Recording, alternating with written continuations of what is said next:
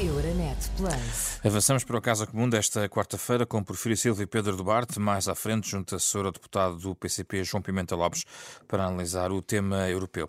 Vamos aos temas nacionais, dominados nos últimos dias pelas, pelo discurso do Presidente da República, nas comemorações do 10 de junho, em peso da régua.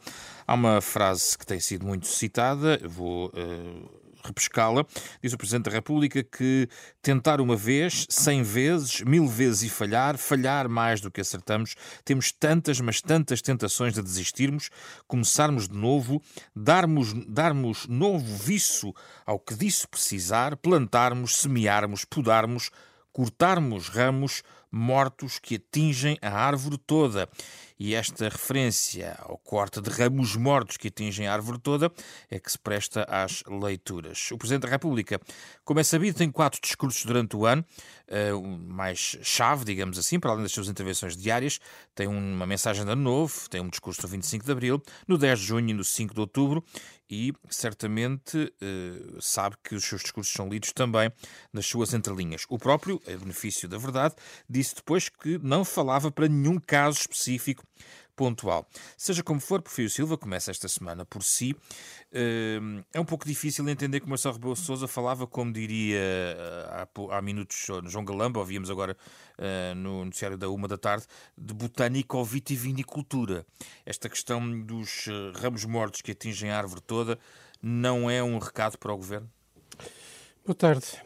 Bom, eu tenho, tendo a supor que o Presidente da República, quando faz certas afirmações de contextualização dos seus discursos, está a falar a verdade. O Presidente da República afirmou muito claramente que o seu discurso não ia ser sobre a atualidade, ia ser sobre os grandes desafios do país. Eu devo dizer-lhe, como filho de agricultores que sou, que tenho muita consciência de que para termos uma boa colheita é preciso fazer cada coisa no seu tempo. O Presidente da República falou de plantarmos, semearmos, podarmos é verdade que alguns nem semearam nem plantaram, mas só pensam em podar. Não, não, espero que seja esse o caso do Presidente da República, embora alguma oposição pareça estar neste caso. Mas eu acho que há dois pontos uh, que foram pouco debatidos no debate subsequente do discurso do Presidente da República que eu acho que são muito relevantes para, para a nossa forma de estarmos na comunidade nacional. Desde logo o Douro, a forma como enquadrou o Douro. Não é? O Douro é o resultado vivo de séculos de trabalho humano e transformação da natureza o Douro que ali vemos não nos foi dado tal qual. É o resultado de trabalho de séculos de transformação. Nas palavras do próprio Presidente da República, uh, exemplo da vontade, da persistência, da determinação das pessoas perante uma natureza inclemente, quase indomável. Eu acho que há daí uma lição muito importante a tirar. Para fazer o que falta fazer, e há sempre muito que falta fazer, é preciso persistência, determinação, continuidade, foco no essencial, não nos distrairmos com a espuma dos dias. Eu acho que esse é um aspecto muito importante daquilo do discurso do Presidente da República, que aliás foi um discurso de apelo à unidade e à mobilização, e só essa continuidade e persistência é que é coerente com, essa, com, essa, com esse apelo. Há outra frase que também foi pouco comentada no discurso do Presidente da República, que eu acho que é muito interessante e relevante, e a frase é: o crescimento e a justiça social fazem-se de investimento, de exportações de bens estava a falar do vinho da região, e também de exportações de serviços, estava a falar do turismo. É uma boa reflexão para quem tenha a tentação de desvalorizar o que temos conseguido em termos de resultados económicos, como se os resultados económicos não fossem importantes para conseguirmos avançar na melhoria das condições de vida das pessoas, como se não fossem importantes para o investimento, para os salários, para as prestações sociais, para a sustentabilidade das contas públicas. E, portanto, são, são aspectos que, enfim, na espuma dos dias e de, uh, enfim, e de outras coisas mais tristes que se passaram naquele dia, passaram um pouco despercebidas, mas eu acho que vale a pena sublinhar. E, por último, aquela referência referência àquele nosso compatriota que foi ferido interferindo naquele ataque às crianças. O Presidente da República fez questão de sublinhar que era uma pessoa com mais de 70 anos e que fez aquilo que outros com menos de 70 anos não fizeram. E, apesar de tudo, isso também é uma mensagem importante. Nós combatermos esta tendência que hoje cavalga muito o espaço público de que quem tem mais idade já não, já não serve. Acho que uh, também não foi muito sublinhado, mas acho que é um aspecto também muito importante daquilo que o Presidente da República disse. Pedro Duarte, veja aqui que Porfírio Silva não alinha na questão da leitura política sobre aquela frase em particular. Qual foi a sua leitura desta interpretação que foi feita deste discurso do Presidente? Sim, boa tarde, José Pedro. Cumprimento também o Porfírio Silva e, e, todos os nossos ouvintes. Eu, eu, eu concordo que o Presidente da República fez um esforço grande para colocar uh, a sua intervenção, o seu discurso do 10 de junho num patamar, uh, vamos, vamos dizer, acima da espuma dos dias.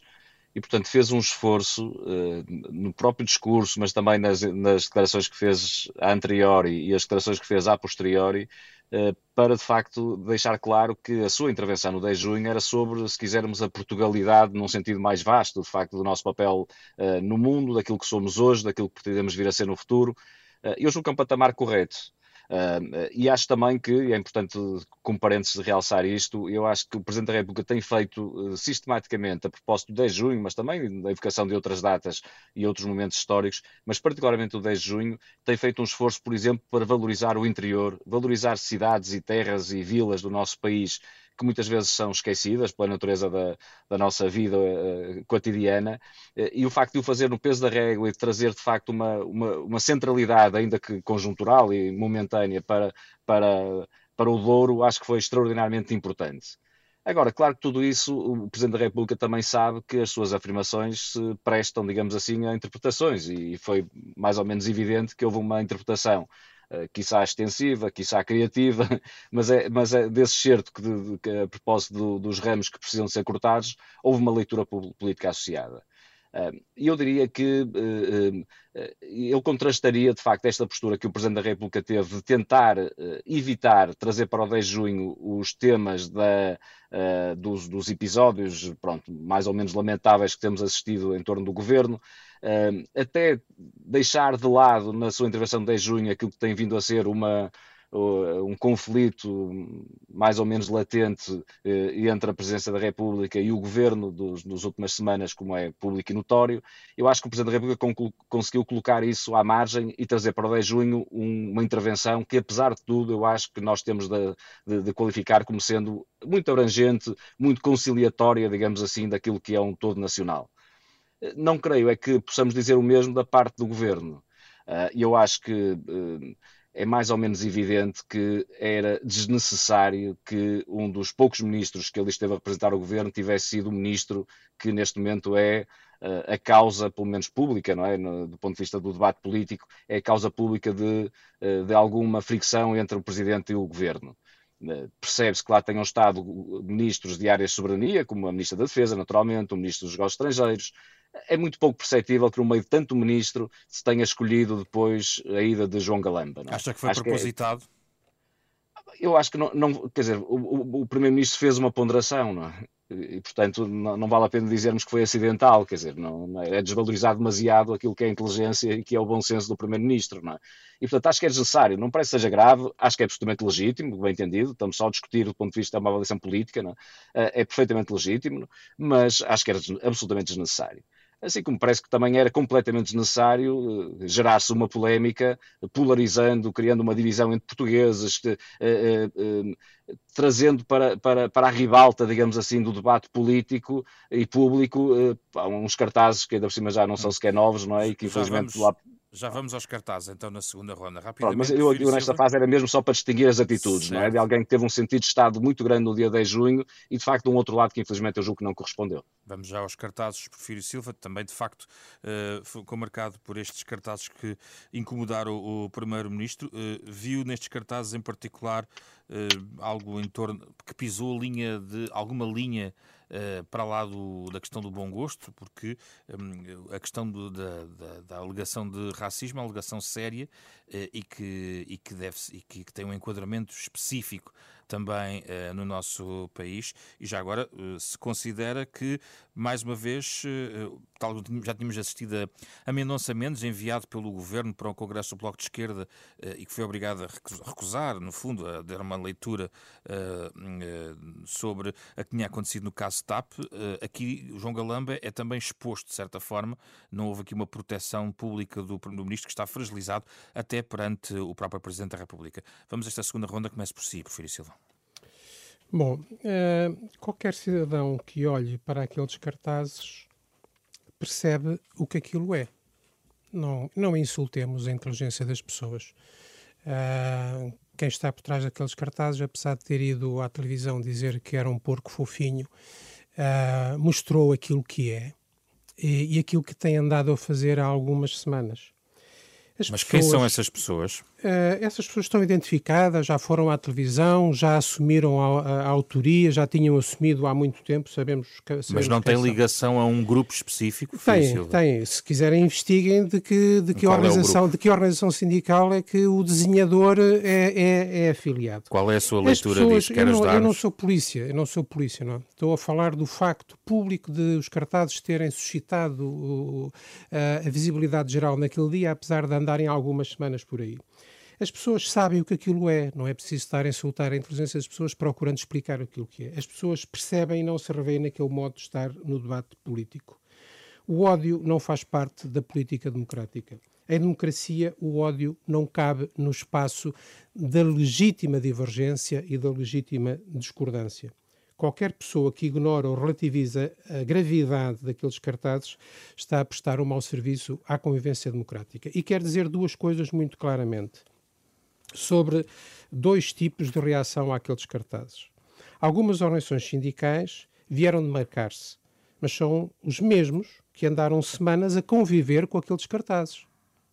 Eu já encontrei aqueles cartazes em vários sítios, designadamente com pessoas que andaram a boicotar reuniões internas do Partido Socialista, fazendo-se passar por militantes do Partido Socialista para entrar em reuniões internas do Partido Socialista, para provocar e, designadamente, para levarem aqueles cartazes para os, os principais sítios. sindicatos demarcaram-se. Sim, eu estou a falar de alguns que se demarcaram. E, portanto, é muito simples, é público, as pessoas sabem de onde é que as pessoas vêm, as pessoas sabem quem são os autores, as pessoas sabem quais são as suas afili afiliações.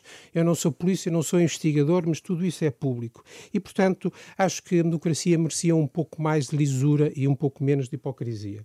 E, por outro lado, quando, designadamente, um vice-presidente do PSD tenta normalizar aqueles cartazes como se tem esse vice-presidente do PSD esforçado para normalizar o Chega, ficamos a saber que há uma direita, que não é toda a direita, é preciso sublinhar, não é toda a direita, mas há uma direita que abandonou, abandonou os padrões mínimos de decência democrática. É preciso saber que em momentos difíceis, generalmente o governo de Pedro Passos Coelho durante a Troika, houve também ataques inaceitáveis do ponto de vista da decência democrática houve aos governantes da altura. cartazes bem duros houve também. até mais do que cartazes. Não sei se se lembra que a certa altura uh, o Primeiro-Ministro foi recebido com, com um coelho morto numa, numa, numa circunstância. Mas nessa altura houve vários dirigentes do Partido Socialista que se pronunciaram contra isso contra essa forma de manifestação. Por exemplo, aquela coisa de interromper ministros sistematicamente. Lembro-me, por exemplo, do Miguel Relvas, que várias vezes foi Cantando impedido os, os de do tempo dos grândulas? Sim, e eu lembro-me de eu próprio, que na altura não tinha nenhuma função política, era um mero militante de base do Partido Socialista, mas tinha um blog que tenho há, há décadas onde escrevia, de ter dito que isso não era forma que eu também estava contra a política, também estava contra o governo, mas isso não era forma. Há uma diferença muito grande entre uh, nós sermos capazes de manifestar as nossas discordâncias, por mais violentas que sejam, mas de forma respeitadora pelas pessoas e pela integridade das pessoas, ou aproveitar tudo aquilo que seja para tentar destruir aqueles que, sendo adversários, afinal são tomados como inimigos. Vamos ouvir Pedro Duarte, a sua perspectiva. Há pouco estava a enunciar, achava que é caso. Há, há barulho demais sobre este caso? É isso? A sua opinião? É, é, é uma polémica absolutamente artificial, não é? porque como o Prefiro Silva disse agora e bem, lembrou, isto não tem rigorosamente nada de novo. Aliás, tivemos. É, mas agora é que as pessoas viram o que se andava a fazer, não é? Acho que o Prefiro acabou de dizer que já tinha visto aqueles cartazes várias vezes. Acho sim, todos sim, nós mas vimos, a generalidade das pessoas viu noutros... agora e tomou consciência não. do que é que se andava a fazer. Não, mas, mas nomeadamente por causa até de outros governos. Que se andava a fazer. Aconteceu coisas muito piores já, não? É? Aconteceu coisas muito piores, como aliás já, o, o perfil Silvio bem citou uh, no passado, e portanto isto é, é quer dizer, é, é, um, é, um, custo, se quisermos, da democracia, mas que eu, eu prefiro pagá-lo, não é? E portanto eu prefiro pagar este custo do que não ter liberdade para as pessoas poderem manifestar. Mesmo Apesar com a alegação de, de racismo, Pedro Duarte. Seria diferente, mas eu acho que, quer dizer, essa alegação, acho que já, já ninguém, ninguém acredita nisso. E, portanto, aquilo de facto é manifestamente de mau gosto, é ofensivo, é, é, é podemos qualificar um dessa maneira. Racismo parece-me, no mínimo, forçado para se tentar. Parece-me é que aquilo que aqui está em causa é que foi eh, importante e interessante para o Primeiro-Ministro e para o Governo eh, criar artificialmente uma polémica, por duas razões essenciais. Em primeiro lugar, porque uh, isto no fundo desviou de forma que eu, aliás, acho absolutamente maravilhosa e, portanto, e dou, tiro o chapéu às agências de comunicação que trabalham com o governo, porque de facto andamos dando quatro ou cinco dias num debate absolutamente estéril, porque não houve rigorosamente ninguém que apresentasse uma solução, seja para o que for. E, portanto, foi só constatar que havia cartazes de mau gosto. Andou o país todo a dizer isto. Eu junto-me a essa voz, não é? Não houve ninguém que, que dissesse, olha, devemos proibi-los, eh, devemos uh, punir quem o fez, devemos alterar as regras, seja do que for. Não, não ninguém tem solução nenhuma. Portanto, é um debate absolutamente, uh, quer dizer, conversa de café sobre devemos punir a estética, e não a estética democrática. Que o PSD é? fez. Eu, ninguém está a desculpar nada. Estamos a dizer que em democracia isto é, é, é livre. Olha, vou dizer, vou dar um exemplo extremo eu achei de um péssimo gosto aquilo que há uns anos atrás foi publicado pelo Charlie Hebdo. Eu achei péssimo. Mas isso quer dizer que eu concordo com aqueles que quiseram boicotar, censurar, penalizar, punir as pessoas que, que, que, que, fizeram aqueles desenhos. Não, e portanto, não vamos é criar. Isso foi uma polémica absolutamente artificial, que visa, eu dizia, dois, dois objetivos. O primeiro é desviar as atenções de, das polémicas em que o governo está, está, está de facto uh, embebido, é? e que esta semana tem, aliás, na Comissão de Inquérito... é que tem culpa. Pronto. O Primeiro-Ministro foi atacado, eu, mas o Primeiro-Ministro é que tem a culpa. Eu, eu, eu, nem vou responder, porque eu acho que o, o, o Presidente da República disse tudo, não é? Sobre isso. O Presidente da República já respondeu, quer dizer, se um político está no ativo se sente atacado porque de repente há manifestações e uns cartazes de mau gosto, quer dizer, nós não tínhamos políticos neste país, não é? Porque a realidade é esta, não é? Já todos os políticos foram e certamente serão, e eu espero que venham, continuem a ser, não é? Porque isso é sinal que vivemos em democracia, não é? Mesmo que sejam do, do, meu partido e sejam meus amigos, como já aconteceu em várias circunstâncias, não é? Uh, uh, mas há uma segunda razão. Eu acho que tem a ver com uma vontade de polarização que o, que o Partido Socialista tem tentado encetar, ou o Governo, se quisermos, uh, porque admito pelo menos muita gente do Partido Socialista não alinha nisto, mas o Governo tem tentado encetar de, de facto se dividir o tal discurso do ódio, o discurso da, da, rivaliza, da rivalidade permanente, de criarmos dois polos que estão, que estão a antagonizar é uma prática que o Partido Socialista tem vindo a seguir. Nota-se na atitude, por exemplo, com o Chega, eh, em que tem alimentado a polémica com o Chega e agora está também a tentar alimentar com eventualmente a extrema-esquerda eh, a propósito deste caso. Eh, mas eu acho que nós vivíamos numa sociedade melhor se tivéssemos a atitude que teve o Presidente da República. É passarmos por cima deste tipo de circunstâncias com as, com as, quais nós não concordamos manifestamente, mas que não devemos hum. alimentar estas polémicas, porque hum. isto só vai dar gasolina a esses movimentos e estas atitudes radicais. Vamos ao tema europeu desta semana. Euronet. Está de visita a Portugal nos próximos dias a Presidente do Parlamento Europeu, Roberta Metsola, vai estar no Parlamento, vai mesmo uh, tomar a palavra no discurso solene na Assembleia da República, depois vai encontrar-se também com o Presidente da Câmara de Lisboa e participar na reunião do uh, Conselho de Estado. Também a título privado vai participar no Congresso da Juventude do Partido Popular Europeu em Braga. É a primeira vez que um presidente de uma instituição europeia participa num debate com os líderes parlamentares no uh, plenário. Duas boas-vindas ao eurodeputado do PCP, João Pimenta Lopes, para olharmos para Roberta Metsola, que tomou posse em janeiro de 2022 e, entretanto, uh, viu abraços, por exemplo, com o escândalo Qatargate uh, no Parlamento Europeu, que agora está, curiosamente, ainda um pouco em dúvida, porque, entretanto, não há um, ainda grandes concretizações sobre ações específicas do Parlamento Europeu. Há um conjunto de, de, matérias legislativas que estão a ser debatidas no Parlamento Europeu e até já se fala do regresso um, da uh, eurodeputada uh, Eva Kaili ao uh, hemiciclo, ou seja, o Parlamento podia ter andado um pouco mais rápido nesta resposta. A um ano também das eleições europeias. Como é que olha para este trabalho de Metsola desde que tomou posse? Ela que será no fundo, a figura nestes próximos dois dias aqui em Portugal, deste ponto de vista político relacionado com a visita de Estado aqui a Portugal. João, João Pimenta Lopes. Antes de mais, eh, boa tarde, José Pedro Frazão. Aproveito para saudar também, eh, quer o Porfírio Silva, quer o Pedro Duarte, que, que protagonizam este, este tempo de antena. Não é? bom, colocou aqui duas, duas grandes questões relacionadas com aquilo que tem sido a, protagonismo de Roberta Metsola à frente do Parlamento Europeu, eh, eu diria eh, que era importante olhar para este período, este ano e meio já que leva de, de, de responsabilidade à frente do Parlamento Europeu, para recordar no mesmo período aquilo que foi o agravamento uh, da situação económica e social uh, nos diversos países da União Europeia, eh, muito por força daquilo que foi o muito significativo aumento do custo de vida, que continua hoje a, a fazer-se sentir.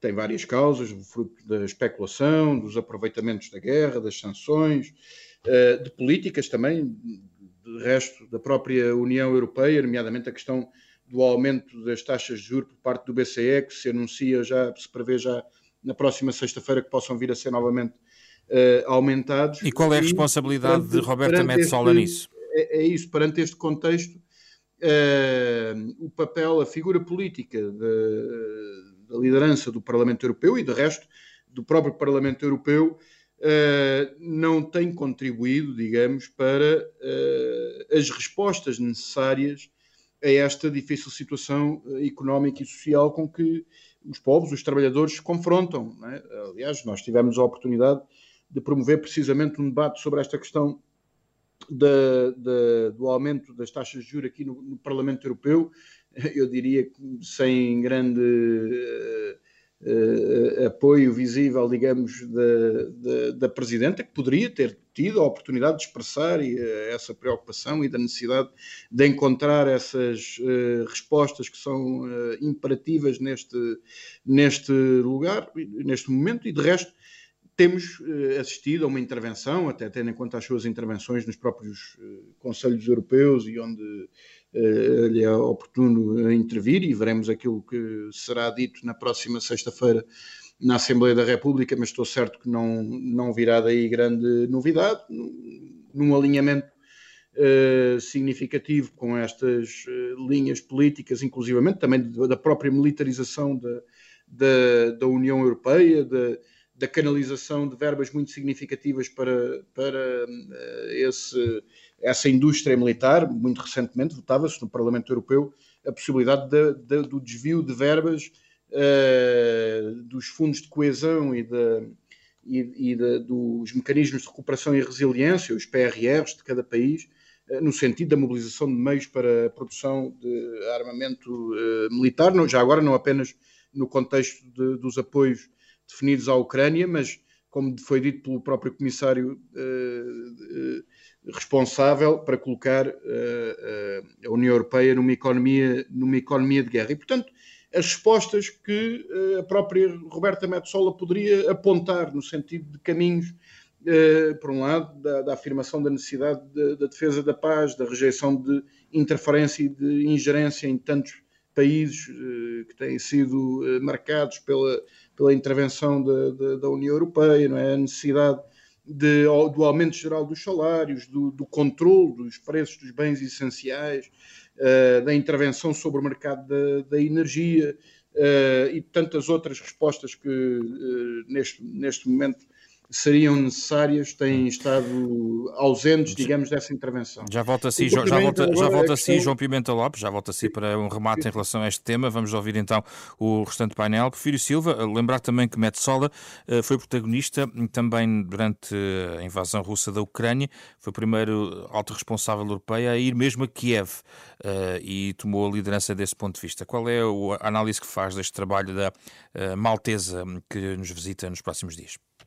Eu queria começar por cumprimentar o João Pimenta Lopes nesta introdução à distância. Bom, eu acho que se há, se há o órgão que não pode ser entendido como um órgão presidencialista, é, é o Parlamento Europeu ou a presidência do Parlamento Europeu. A senhora Roberta Metsola nem sequer é do meu grupo político, é da, do grupo político onde está o PS e o CDS, mas acho que seria um bocado exagerado ter aqui uma concepção heroica da política e achar que ela que tem responsabilidades por estas coisas todas uh, negativas ou positivas que, que vão acontecendo. Um, eu acho que há dois aspectos do exercício específico da Sra. Metsola que, que valia a pena uh, realçar. Por um lado, a Sra. Metsola soube assumir posições do Parlamento Europeu que não eram coincidentes com as suas posições pessoais. Uh, por exemplo, uh, quando foi preciso apreciar o papel dos tribunais americanos relativamente ao aborto, ela tomou uma posição que era a posição do Parlamento Europeu, mas que não era, sabemos, a posição dela. Uh, e eu acho que isso é de louvar. É bom ver políticos que respeitam o seu papel institucional e que não põe à frente das suas responsabilidades a sua opinião pessoal. Eu acho que uh, isso é positivo. Por outro lado, eu acho que a senhora Metsola sabe, como qualquer Presidente do Parlamento tem, Parlamento Europeu tem que saber que o Parlamento Europeu é um órgão complexo em termos de correntes políticas, em termos de tendências dentro dos, dos países, que nem sempre cruzam uns com os outros, e, portanto, a capacidade de compromisso é muito importante, a capacidade de construir compromissos. O construir compromissos hoje em dia não tem boa imprensa, porque toda a gente acha que quem quer compromissos é E ela é tem um papel positivo aí? Eu acho que, por aquilo que, que tenho podido acompanhar, ela, acho que ela tem tido, quer pela sua posição pessoal, quer pela forma como procura intervir em alguns, em alguns dossiês, a preocupação de que haja alguma construção de consenso. O Parlamento Europeu não tem uma maioria clara, aquela coisa de esperarmos que um Parlamento tenha ou não tenha uma maioria clara, isso não existe no Parlamento Europeu. É sempre possível negociar Penso que isso é o papel que um Presidente do, do Parlamento Europeu tem que ter e acho que a Sra. Metsola tem tido e acho que isso é positivo. Pedro Duarte, a sua perspectiva? Eu, eu, subscrevo muito deste ponto de vista do, do, do, do Silva. Queria, peço desculpa, queria saudar também o João Pimenta Lopes, que, que se juntou a nós nesta fase do, do debate. Uh, mas eu, eu, queria dizer que uh, me parece que tem sido, de facto, uma surpresa muito agradável uh, a presença de Roberta Metsola no panorama político europeu. Uh, porque de facto eu digo surpresa porque há meia dúzia de anos, ou talvez menos do que isso até, não era propriamente uma figura conhecida, uma, uma personalidade, digamos assim, da política europeia, apesar de ter alguma experiência já, mas não, era, não estaria na primeira linha. Uh, e ela de facto conseguiu dar uma dimensão política à presidência do Parlamento Europeu, uh, muito pelas razões que o Prefiro Silva agora aqui trouxe, que tem a ver com capacidade de liderança, certamente, mas também com esta capacidade de encontrar compromissos, e, portanto, eu, eu, faço esta avaliação independentemente de, de posicionamentos político-ideológicos, não é? apesar de eu me encontrar próximo dela, mas, mas, mas queria nesta fase, eh, não é esse respeito que me, que me refiro. Eh, acho mesmo que no papel de Presidente do Parlamento Europeu tem conseguido ser uma ponte para vários entendimentos tem mostrado uma enorme coragem, às vezes até física, como foi na, na viagem a Kiev, mas coragem no sentido de assumir posicionamentos, de, de, de, assumir, eh, de facto, políticas de uma forma com, com grande convicção, eu diria, e tem feito um périplo pela, pela, pela, Europa muito interessante, nomeadamente dialogando com várias lideranças governamentais uh, e parlamentares. Estará agora em Portugal, acho que isso para nós é, um bom, é uma, uma boa notícia também. Uh, e acho que a posiciona, nós não temos, infelizmente, a política, verificamos que em muitos locais e em muitos momentos encontra dificuldade, nomeadamente as democracias sentem-se ameaçadas precisamente a haver um distanciamento entre, entre eleitos e eleitores, e acho que quando surge alguém na, no panorama político que consegue destacar-se pela positiva, eu acho que isso é, é muito bom sinal.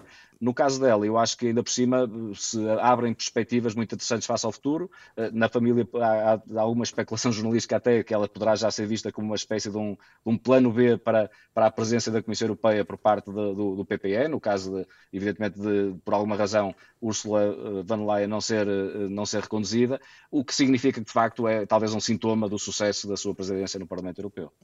Um minuto final, muito rapidamente, mesmo para fechar. João Pimenta Lopes, há pouco ia argumentar ainda uma última nota sobre Roberta Metsola, quero dar-lhe aqui só mais um minutinho. Então. Eu aproveitava estas duas intervenções para deixar duas ideias. Uma é que é tão importante saber eh, cumprir uh, com aquilo que é o, o, mandato, digamos, das instituições, como também muitas vezes é importante uh, marcar o sinal e pautar o sinal. E eu sobre isso lembrava o momento em que David Sassoli, o seu antecessor, após uma infame uh, votação e aprovação de uma resolução no Parlamento Europeu que uh, equiparava o nazifascismo ao, ao, comunismo, se distanciava dessa, dessa equiparação e lançava os alertas em relação a, a, aos riscos que daí decorriam. E, por outro lado, esta ideia que não há uma maioria clara no Parlamento, bom, naquilo que são as questões essenciais, a social-democracia e a direita no Parlamento Europeu têm convergido no essencial para aprovar um conjunto de políticas que marcam, marcam significativamente uh, a situação nacional. Olhe, por exemplo, a política agrícola comum e aquilo que foram os cortes e as limitações impostas a, ao desenvolvimento da agricultura no nosso país, os orçamentos Uh, uh, da União uh, Europeia e os quadros financeiros plurianuais que consagraram cortes para Portugal, por exemplo, na, na, na coesão. E, portanto, no essencial, as maiorias estão bem definidas, uh, infelizmente, uh, pagando os povos os custos das, de o Parlamento Europeu e a sua Presidente serem uma, uma correia de transmissão daquilo que são as políticas da Comissão Europeia e, de, e muitas vezes da, da Alemanha, do eixo franco-alemão. Muito, muito, obrigado, João Pimenta Lopes, pela sua participação. Também Pedro Eduardo Frio Silva. Regressamos na próxima semana para mais um Casa Comum. Euronet Plus. Milano. Zagreb.